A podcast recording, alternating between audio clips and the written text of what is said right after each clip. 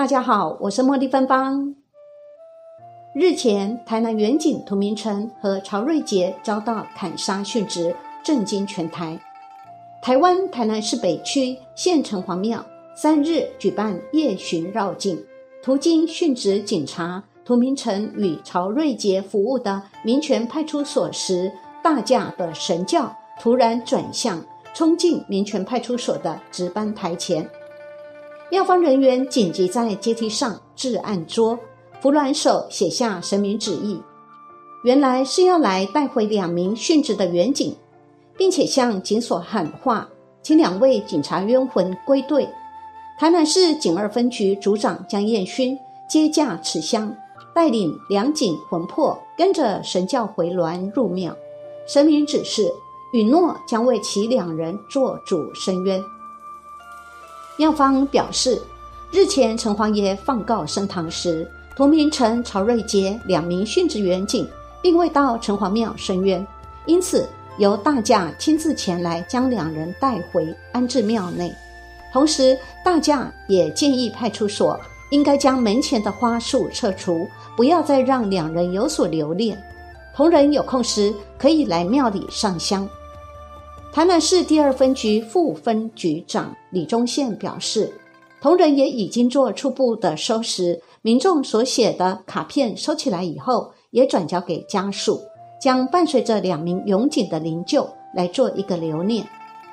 每年鬼门关后数日，台湾台南市北区县城隍爷都会举办出教夜巡，专抓仍然在人间游荡、尚未回阴间的孤魂野鬼。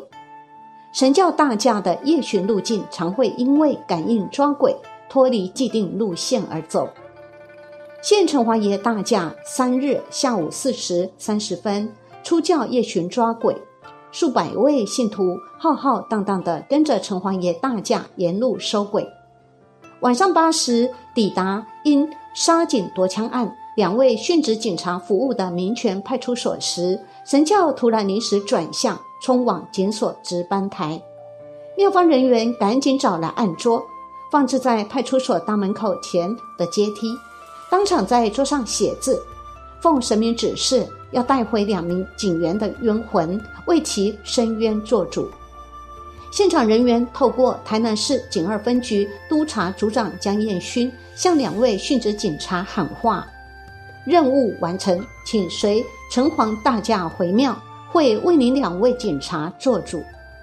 连续三次请两位警察魂魄上轿，才顺利请出两个人。庙方人员要求将燕勋持香，直接走回庙内安置两位警察魂魄，由城隍爷为其伸冤。这也是历年县城隍夜巡绕境中首次处理急件。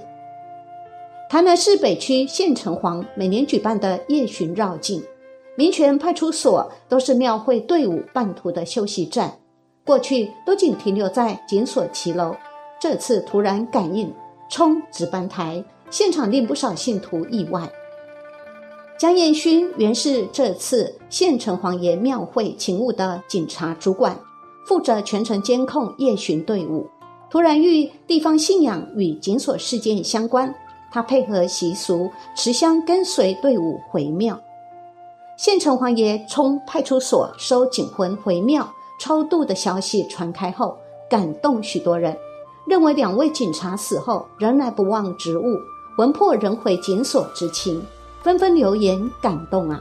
盼两警可早日修道成仙，不要再回到派出所工作，并且祝福两位警察家人平安宽心。